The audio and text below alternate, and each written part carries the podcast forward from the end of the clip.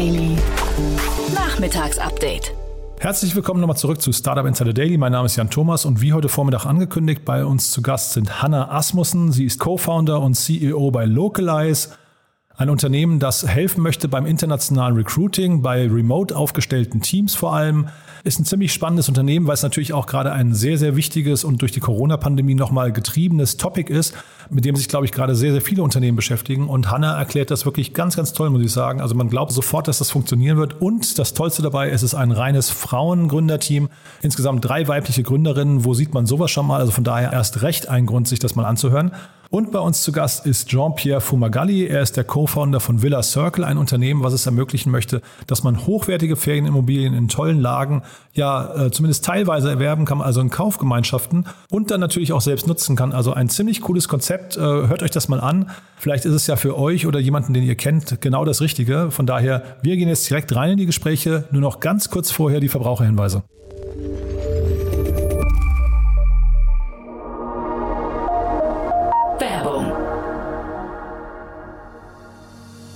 Diese Folge wird präsentiert von Safdesk, der digitalen Buchhaltungssoftware. Die Gründer Fabian Silberer und Marco Reinbold hatten es sich zum Ziel gesetzt, Selbstständigen und Kleinunternehmern den Arbeitsalltag zu erleichtern. Als Söhne von Selbstständigen kennen sie das Problem der nervigen Buchhaltung und haben daher eine Plattform geschaffen, auf der Unternehmer ihre Finanzen stets im Blick haben und mit der die Buchhaltung einfach von der Hand geht. Sichere dir jetzt 100% Rabatt auf die ersten sechs Monate auf www www.safdesk.de slash startupinsider.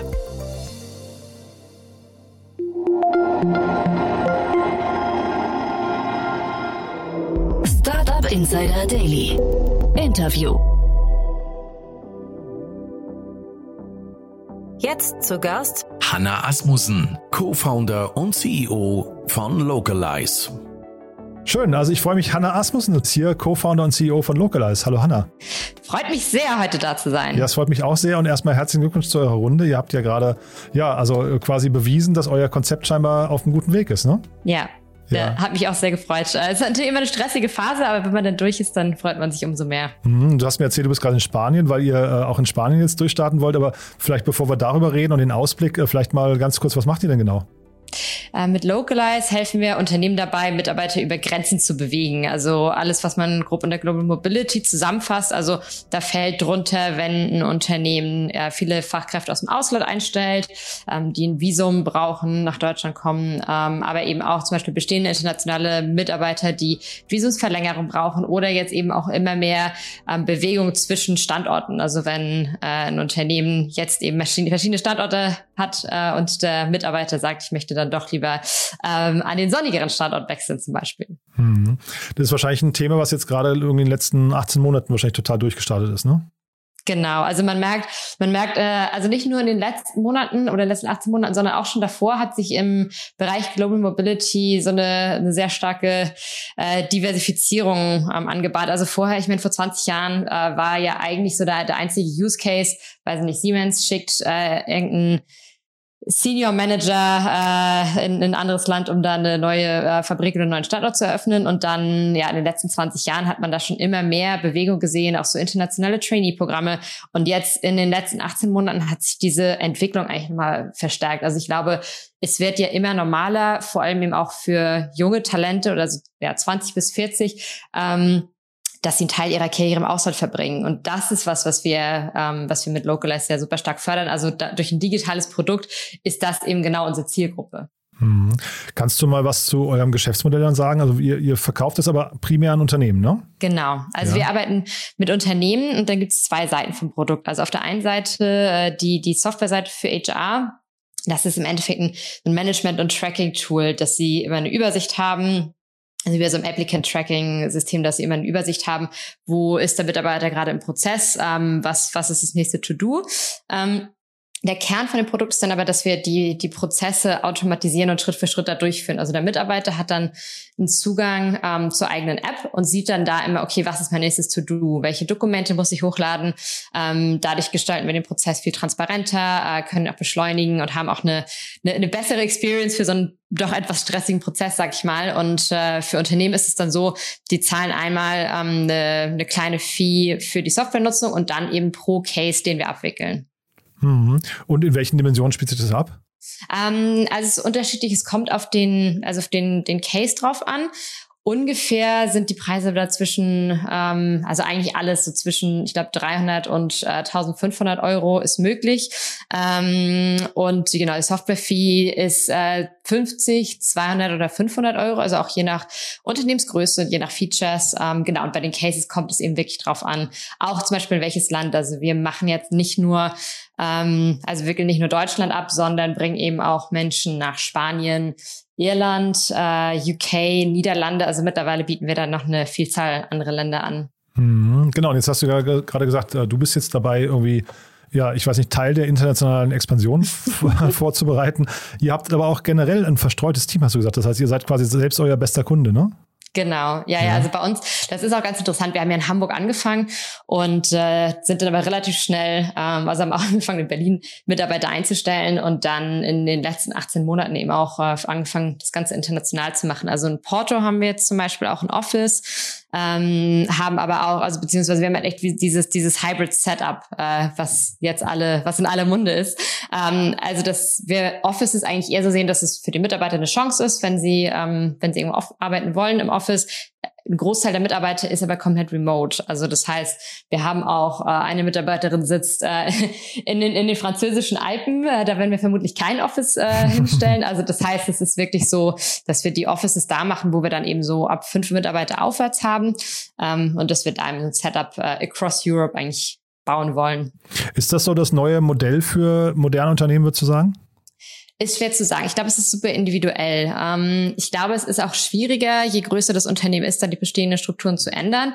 Also alleine, wenn man denn eben ein sehr großes Office in einer Stadt hat, das wirst du ja auch nicht von heute auf morgen los. Und dann hast du natürlich auch die meisten Mitarbeiter schon in einer Stadt. Ähm, dann kannst du natürlich gucken, dass du dich so ein bisschen flexibler aufstellst und den Mitarbeitern die Möglichkeit gibst, auch an andere Standorte zu wechseln. Es kommt aber natürlich auch immer auf die Tätigkeiten an. Und ich glaube, es ist dann am Ende so eine, so eine Entscheidung zwischen, ähm, was sind so die Erfordernisse äh, von, von dem Job und von dem Team, was sind die Präferenzen der Mitarbeiter und so weiter. Darum ist es, glaube ich, wirklich so, dass jedes, jedes Unternehmen muss so seinen eigenen Spot finden zwischen komplett remote, äh, über die Welt verstreut und komplett zentriert in einem Office. Hm. Und jetzt habt ihr gerade eine Runde abgeschlossen. Also wie gesagt, nochmal Glückwunsch dazu. Das bedeutet quasi, äh, ihr startet jetzt zum einen durch, heißt aber auch, ihr wachst noch nicht aus dem Cashflow, sondern das ist quasi noch defizitär Aufbauarbeit, ja? Genau, also wir sind, äh, wir waren tatsächlich auch direkt vor der Finanzierungsrunde profitabel. Also das ist schon ein Business, was man super profitabel äh, aufbauen kann. Wir haben das Kapital jetzt aber aufgenommen, äh, hauptsächlich damit wir schneller wachsen können. Also jetzt gerade ist es ja so, dass die meisten Unternehmen, mit denen wir arbeiten, kommen noch aus Deutschland. Ähm, wir bieten oder wir wickeln dann auch internationale Standorte für die ab. Der große Schritt ist jetzt aber, dass wir wirklich viele internationale Kunden, also vor allem so UK, Irland ist ein super spannender Zielmarkt. Mhm. Also dass wir da verstärkt reingehen. Und das ist auch so, da gesagt, immer der große Proofpoint, den wir für eine Series B eigentlich noch ähm, eigentlich noch machen wollen. Also dass wir wirklich sagen, also alles Go-to-Market äh, äh, muss jetzt in UK, Irland auch so funktionieren wie in Deutschland. Wenn wir das geschafft haben, dann ist es glaube ich super spannend, weil dann steht uns im Endeffekt die Welt offen. Also das ist so, da das ist das Ziel für die nächsten zwölf Monate. cool. Was macht denn diese beiden Märkte so interessant? Ähm, das ist ja im Endeffekt äh, ein großer, also zum Beispiel Dublin ist ja wirklich äh, der, der erste Punkt, wo eigentlich US-Unternehmen ähm, ihren ersten internationalen Standort in Europa aufbauen. Also das heißt, da hat man dann ähm, ja, also, also ich meine, Google, Facebook ist natürlich noch eine, eine Nummer zu groß, aber ähm, auch viele jetzt so Series B, Series C Startups aus den USA, die dann da ihre ersten Offices ähm, aufbauen. Also das heißt, da hat man ja unglaublich viel internationales Talent.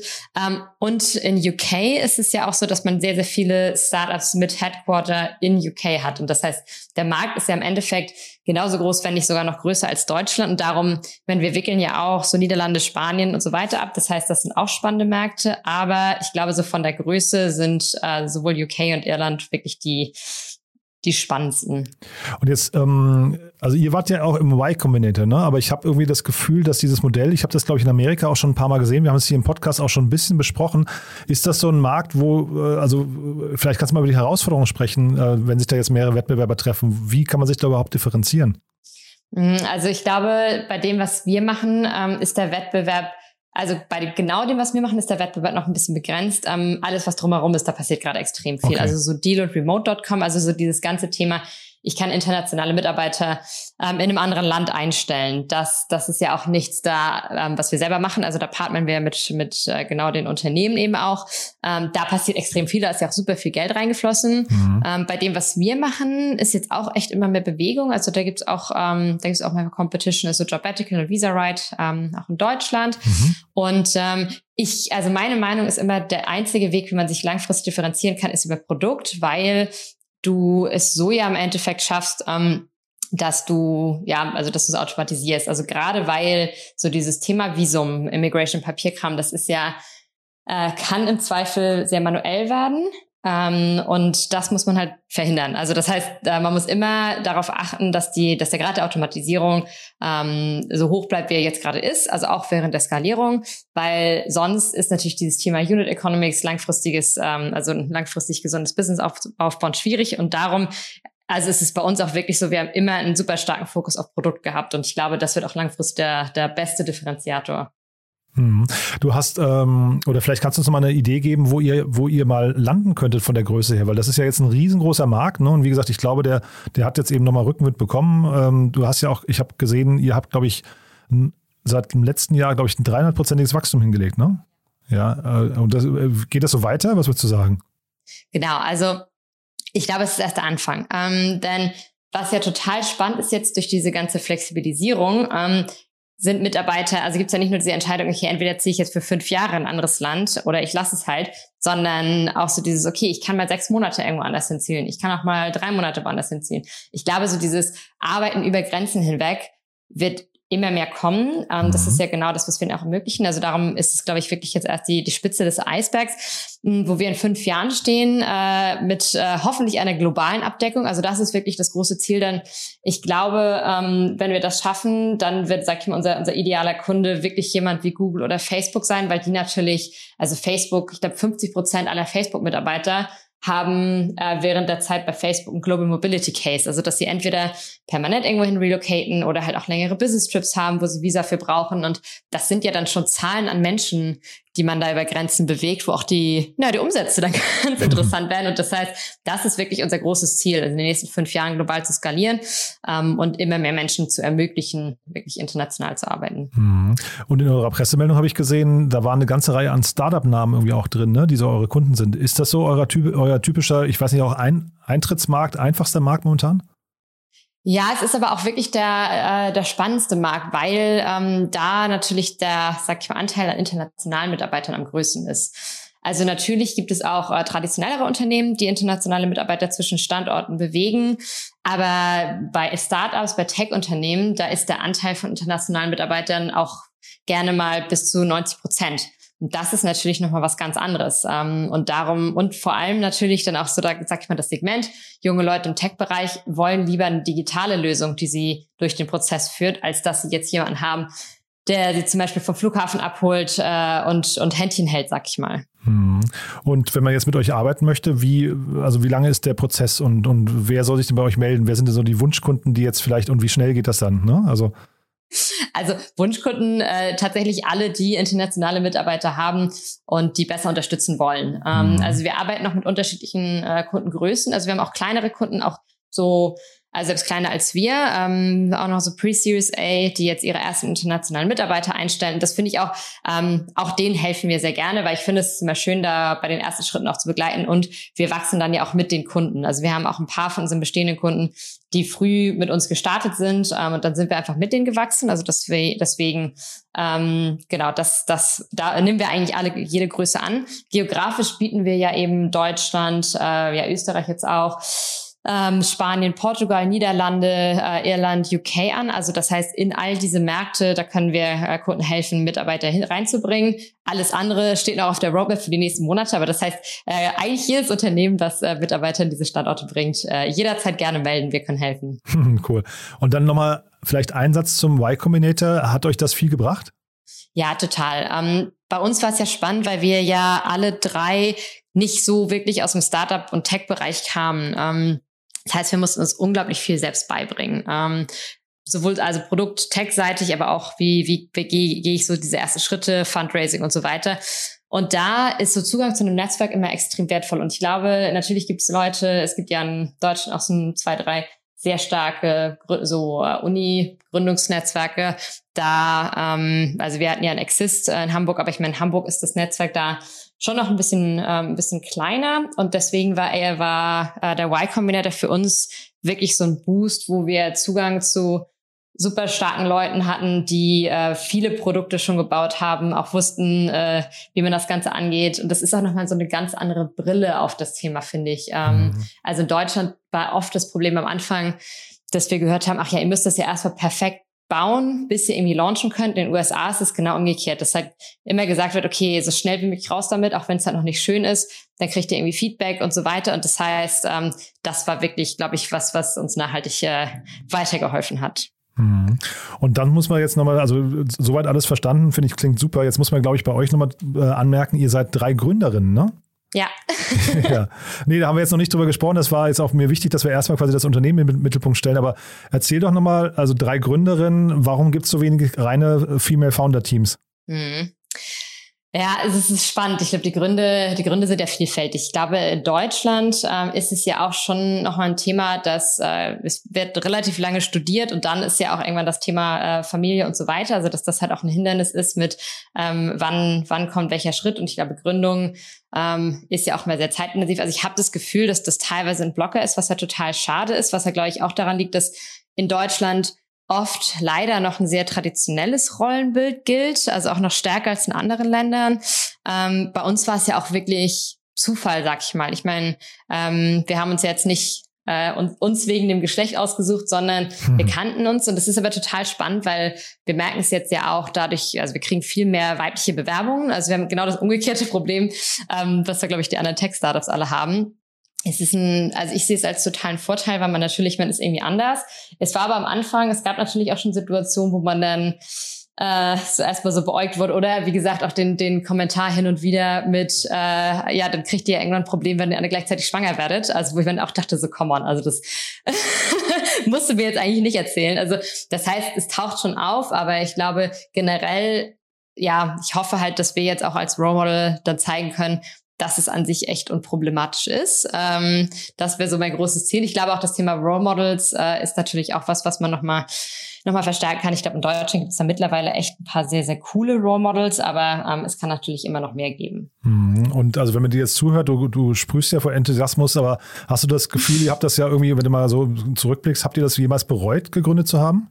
Ich glaube, man hat immer, also ich man, man wird immer wieder auch diese Momente haben, wo man dann denkt, so scheiße, warum, warum machen wir das eigentlich? Weil halt, äh, ich glaube, es kommt ja, also mindestens einmal im Monat kommt halt so ein Moment, wo, wo man wieder denkt, so fuck, das war, ähm, also ich, so Beispiele, wenn, wenn man, weiß nicht, wenn wieder irgendwas mit einem Mitarbeiter ist, wo es irgendwie dann Stress gibt, wenn halt irgendwie was ist, wo, wo keine Ahnung, irgendein Kunde ähm, mal böse ist oder wenn man, also es gibt ja immer wieder so Kleinigkeiten und man ist ja super nah dran. Also man kann sich ja überhaupt nicht davon distanzieren, am Anfang zumindest. Ich hoffe, das kommt irgendwann nochmal.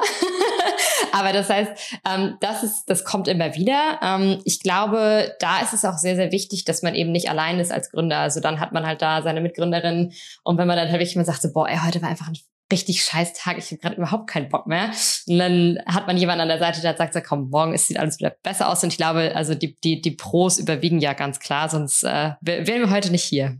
Also ein Plädoyer fürs Gründen und ein Plädoyer fürs nicht alleine Gründen. Genau, definitiv. Super. Hanne, hat großen Spaß gemacht. Haben wir was Wichtiges vergessen aus deiner Sicht?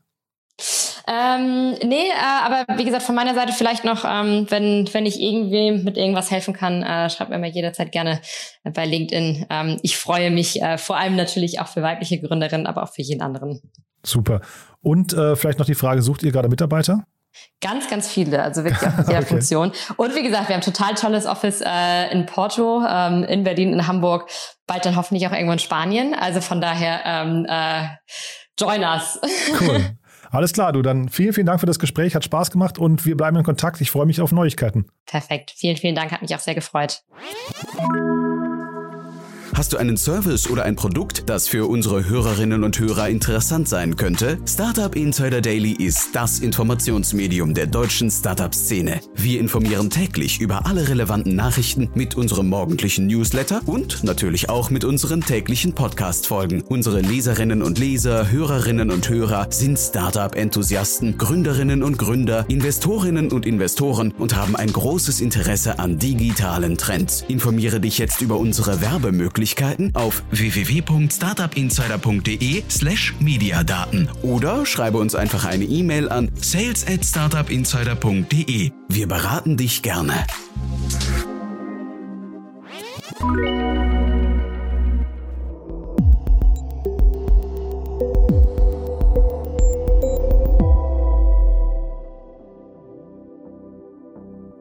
Jetzt zu Gast Jean-Pierre Fumagalli, Co-Founder von Villa Circle.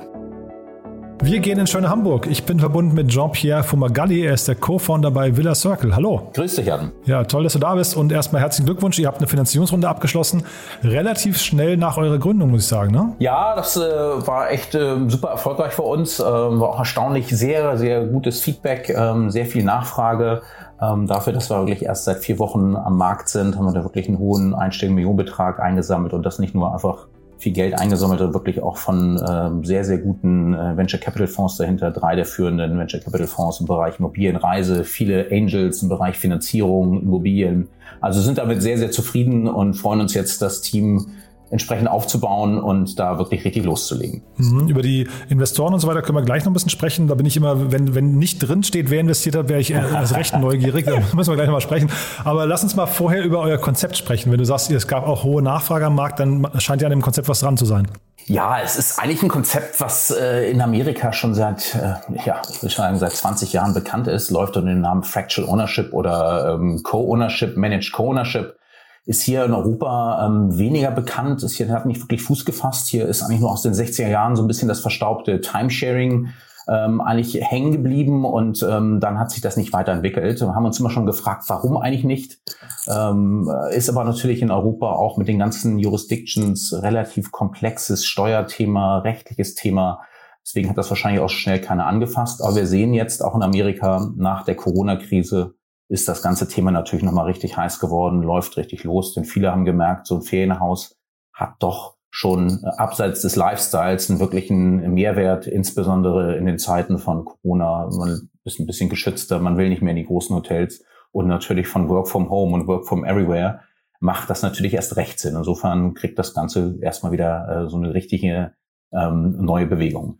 Ich habe es offen gestanden, hast du mich aber im Vorfeld schon aufgeklärt, ich habe es als Finanzierungsmodell gesehen, weil ich dachte im Prinzip, ihr verkauft Anteile an Luxusimmobilien äh, und das ist dann eher vielleicht auch ein Renditeobjekt hinterher, aber es ist nicht ganz so, ne? Äh, nein, eigentlich überhaupt nicht. Also wir selber verkaufen in dem Sinne nicht wirklich Anteile. Wir helfen eigentlich Leuten, ein Ferienhaus mit anderen gemeinsam zu erwerben. Ähm, wir selber verkaufen keine eigenen Immobilien, also wir arbeiten mit Bauträgern und äh, Maklern zusammen, ähm, suchen gute Objekte raus, aber auch suchen mit den Kunden ganz gezielt eigene Objekte. Und die Kunden kommen auch zu uns und bringen ihre Objekte mit und sagen, das Objekt würde ich gerne mir mit anderen teilen, ähm, könnt ihr mir noch zwei, drei dazu bringen, weil alleine lohnt sich nicht. Denn man guckt sich so auf dem Markt ein bisschen an, ähm, es gibt sehr viele, die sich ein Ferienhaus wünschen, aber nur sehr wenige, die wirklich eins besitzen. Und äh, das liegt zum einen daran, dass viele sich die Preise nicht mehr leisten können, aber auch für einen sehr großen Teil, der sich es leisten könnte, ist einfach der Nutzenverhältnis zum Preis und zu den Kosten nicht stimmt. Denn Ferienhäuser kosten in der Anschaffung eine ganze Menge, aber auch im Unterhalt, ähm, aber werden halt äh, meistens sehr selten genutzt. Und dann ist die Frage, was macht man? Teilt man sie sich mit anderen? Die Sharing Economy ist ja generell im Aufwind. Oder versuche ich es zu vermieten? Äh, aber dieses ganze Thema Vermieten, wer das mal gemacht hat, weiß auch, das ist nicht ganz so einfach. Gibt es inzwischen viele Gesetze, Anti-Airbnb-Gesetze, Lizenzen, muss sich drum kümmern. Auch da muss man Drittanbieter äh, sich besorgen, die bis zu 35 Prozent Marge nehmen dafür, dass sie einem die Leute holen.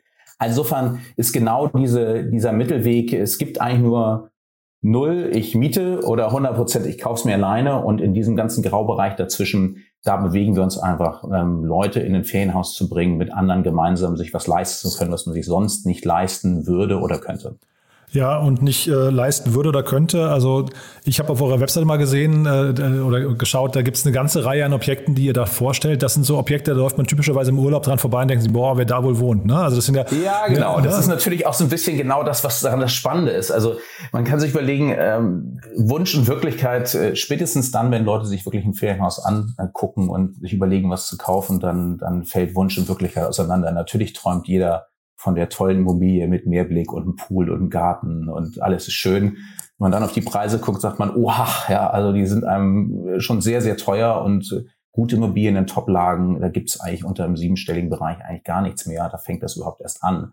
Wenn man dann rechnet, wie viel Zeit kann ich denn überhaupt da verbringen, wie viel nutze ich's denn, dann ist spätestens dann ähm, steigen halt viele aus. Und dann gibt es zwei Möglichkeiten. Entweder man kauft gar nichts und sagt, oh Gott, oh Gott, das ist alles nichts für mich. Oder man geht auf die schlechtere B-Variante. Man kauft sich dann eben nicht in der schönen Lage ein kleines Apartment und gibt auch viel Geld aus, aber ist nicht so richtig zufrieden damit. Mhm, aber so und, hochgerechnet äh, sind es so drei, vier, fünf Millionen Objekte, die ihr hier habt. Ne? Ja, genau. Also wir sind so im Bereich zwei, zwei bis, äh, bis vier Millionen äh, sind die Objekte, äh, mit dann aber auch komplette Einrichtungen äh, mit Innenarchitekten, so wie sie schlüsselfertig dann sind. Das sind schon die Objekte in dem Bereich, äh, wo wir rangehen.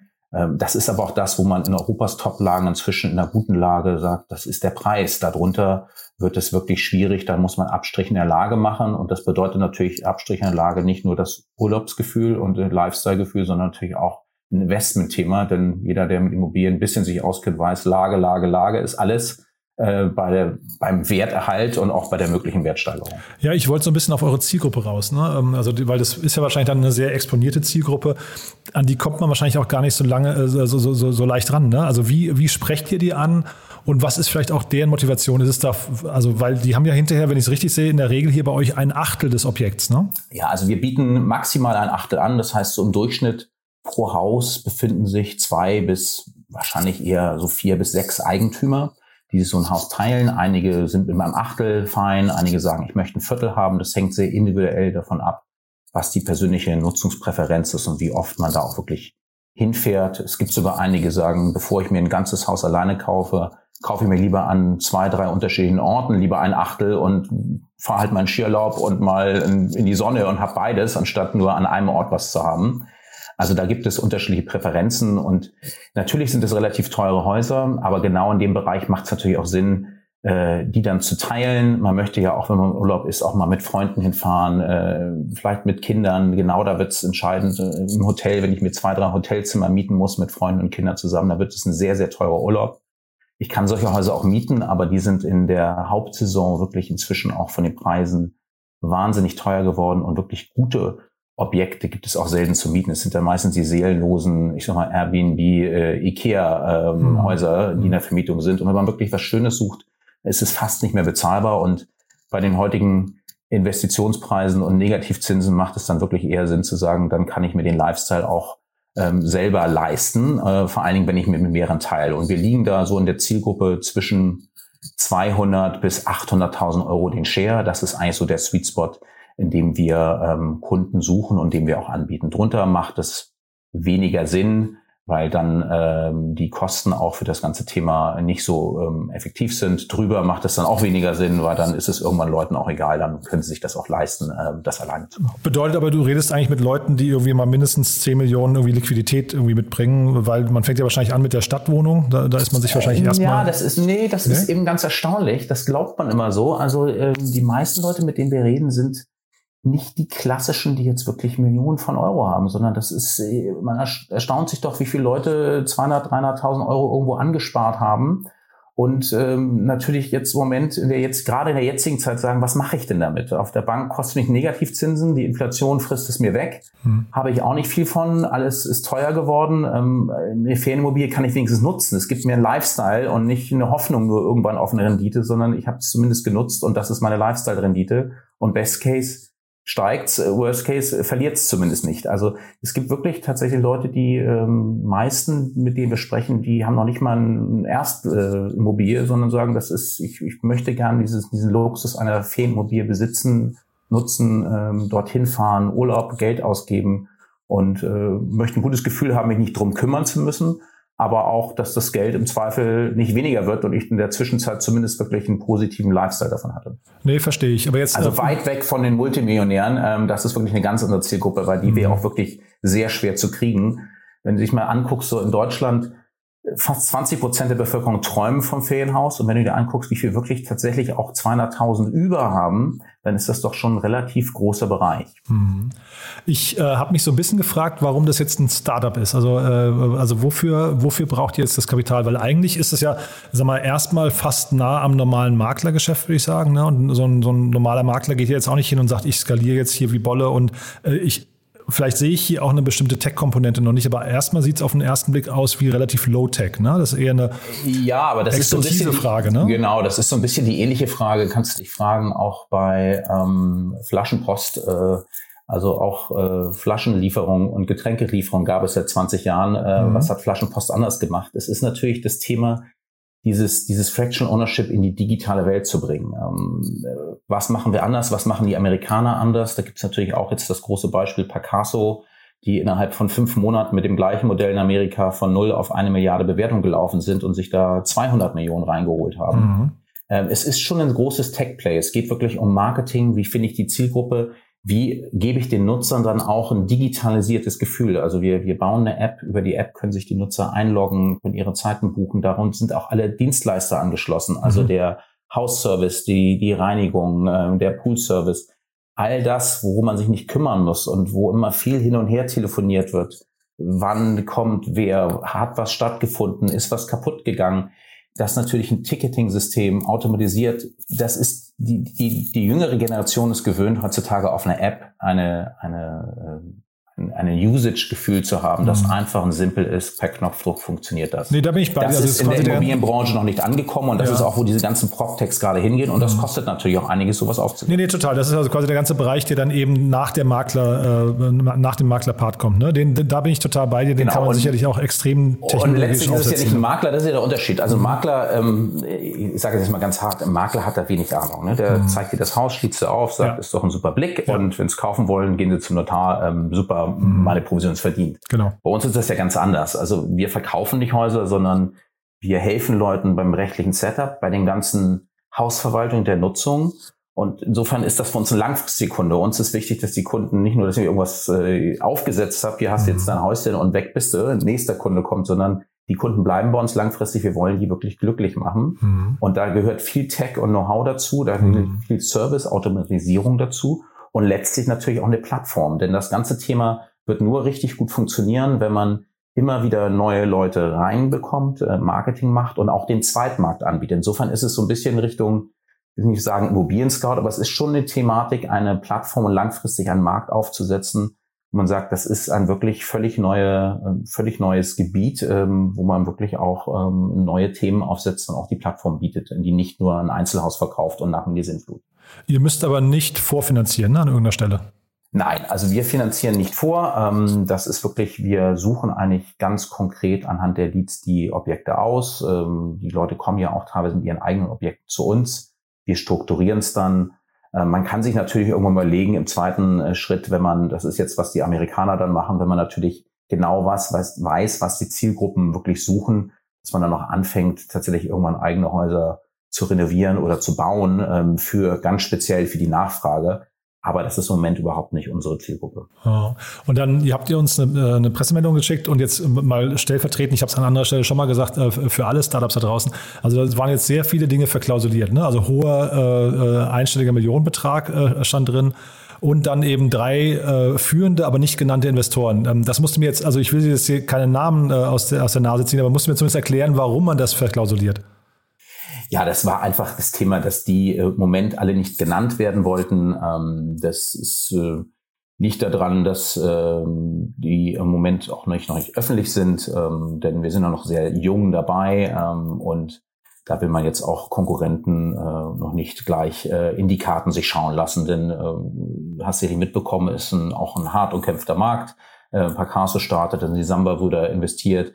Insofern, man will sich nicht gleich in den ersten vier Wochen in die Karten schauen lassen, alles offenlegen. Das werden wir noch zu gegebener Zeit äh, dann announcen. Ja, eingetragen ist es nicht, habe ich zumindest geguckt. Ne? Das, ja, genau. Ja, also ne? das Geld ist da, aber eingetragen ist es nicht. Das wird noch ein bisschen dauern. Spätestens mhm. dann kann man es auch, natürlich ist es ersichtlich, aber bis zu dem Zeitpunkt haben wir es auch noch ein bisschen zurückgehalten. Und dann mal noch ein Ausblick nach vorne. Wie groß kann das werden? Ja, also ähm, ich sag mal, wenn du dir Picasso anguckst, mit einer Milliarde bewertet, ähm, das ist natürlich die Amerikaner immer sehr, sehr sportlich, das ganze Thema, aber es ist schon eine ganz eigene Rubrik und dieses Thema Fraction Ownership, Co-Ownership ist in Amerika äh, ein größerer zweistelliger Milliardenbereich äh, an Markt. Ähm, also das, der Markt kann genauso groß werden. Werden wir den alleine besitzen und dominieren? Ähm, natürlich wird es da andere Player geben. Das ist auch kein Winner-Takes-it-all-Spiel. Aber es ist ein Markt, der in Europa noch jungfräulich ist und äh, noch nicht gestartet ist. Und äh, es wird Zeit, dass das mal in Europa ähm, entsteht, denn es hat sehr, sehr viele Vorteile. Und da werden wir nicht die, die einzigen, die letzten sein, aber es ist grundsätzlich ein sehr, sehr großer Milliardenmarkt. Super. Und dann vielleicht sagen wir für alle Hörerinnen und Hörer nochmal aus Interesse, was sind so gerade die Gebiete, in denen man gucken sollte, wenn man sich für Ferienwohnungen interessiert? Ja, es ist wie immer. Ne? Äh, ich glaube, dass die Top-Lagen sind immer die, die nachgefragt sind und die immer den Wert halten. Aber wir sehen schon, und deswegen konzentrieren wir uns auch auf Europa, wir sehen schon, dass nach der Pandemie auch mit CO2-Diskussionen, Flugthemen, wann komme ich wohin, äh, Einschränkungen, ähm, die Nahgebiete doch wieder sehr gefragt sind, Europa sehr gefragt. Und Europa ist wirklich eines der schönsten Ziele. Äh, es gibt so viele tolle Themen hier. Nicht umsonst kommen die Amerikaner und Asiaten gerne nach Europa im Sommer. Ähm, also die Ferienhäuser in, ich sag jetzt mal, in Bali, in der, äh, in Amerika, in der Karibik, die sind nicht mehr so wirklich gefragt, sondern es geht eher darum, wie komme ich da möglichst schnell hin, eventuell auch mit dem Auto äh, oder zumindest, wenn ich schon fliegen muss, dann in einer kurzen Flugdistanz von ein bis zwei Stunden. Ähm, Europa, Nahgebiet, rechtlich gut versorgt, auch äh, was die ähm, was die ganze ärztliche Versorgung geht, ähm, Standards, das ist sehr wichtig geworden und da hat sich auch im Immobilienmarkt die Nachfrage wirklich verschoben. Und darauf konzentrieren wir uns auch. Cool. Ja, dann weiterhin viel Glück dabei. Wir bleiben in Kontakt, wenn es äh, was Neues gibt bei euch. Ja, ähm, oder wenn wir jetzt herausfinden, wer bei euch investiert hat. Äh, naja, also spannend, was ihr macht. Investment ist ja nicht das Wichtigste, nein, sondern das Wichtige sind wichtige, äh, äh, glückliche Kunden äh, und das Wachstum und die Kunden, die wirklich sagen, dass, dass es läuft von euch gut. Das ist viel wichtiger als das Investment. Ja, ist das, was wobei, man dazu wobei tatsächlich, also wenn der Aufhänger das Investment ist, dann wollen wir natürlich auch die Details kennen. Also da, da muss ich schon einschränkend sagen, da, das mag aus deiner Sicht jetzt richtig sein. Ich bin da immer so ein bisschen, äh, so mal, äh, weiß nicht, dann doch akribischer und würde das gerne dann irgendwann nochmal zumindest wissen. Sei es drum, äh, Gründe sind nachvollziehbar, das ist aber eher so ja. auch allgemein an Startups gesprochen. Ähm, uns ist natürlich, ist die Faktenlage dann immer äh, Ja, genau. Wichtig, ne? Cool. Trotzdem, aber wie du weißt, im Moment sowieso ein sehr spannender Markt. Äh, hast du auch gesehen, Home2Go ist ja die Börse gegangen mit 816 Millionen Bewertungen, ähm, auch im ähm, Ferienimmobilienbereich. Also grundsätzlich ein Markt, der gerade sehr boomt. Total. Nee, auch nachvollziehbarerweise. Also von daher, Jean-Pierre, vielen Dank, dass du hier warst. Viel Glück weiterhin und wir bleiben in Kontakt. Ja, danke dir, Jan, für das Gespräch. Ciao. Startup Insider Daily, der tägliche Nachrichtenpodcast der deutschen Startup-Szene. So, und damit sind wir durch für heute. Das waren Hanna Asmussen, Co-Founder und CEO von Localize und Jean-Pierre Fomagalli, der Co-Founder von Villa Circle. Ich fand es zwei spannende Gespräche, muss ich sagen. Ich hoffe, es hat euch auch Spaß gemacht. Wieder mal sehr inspirierend, wieder mal was ganz anderes. Von daher vielen Dank an euch fürs Zuhören, vielen Dank an unsere Gäste und natürlich freue ich mich, wenn wir uns morgen wieder hören. Bis dahin, euch noch einen wunderschönen Tag und alles Gute. Ciao, ciao.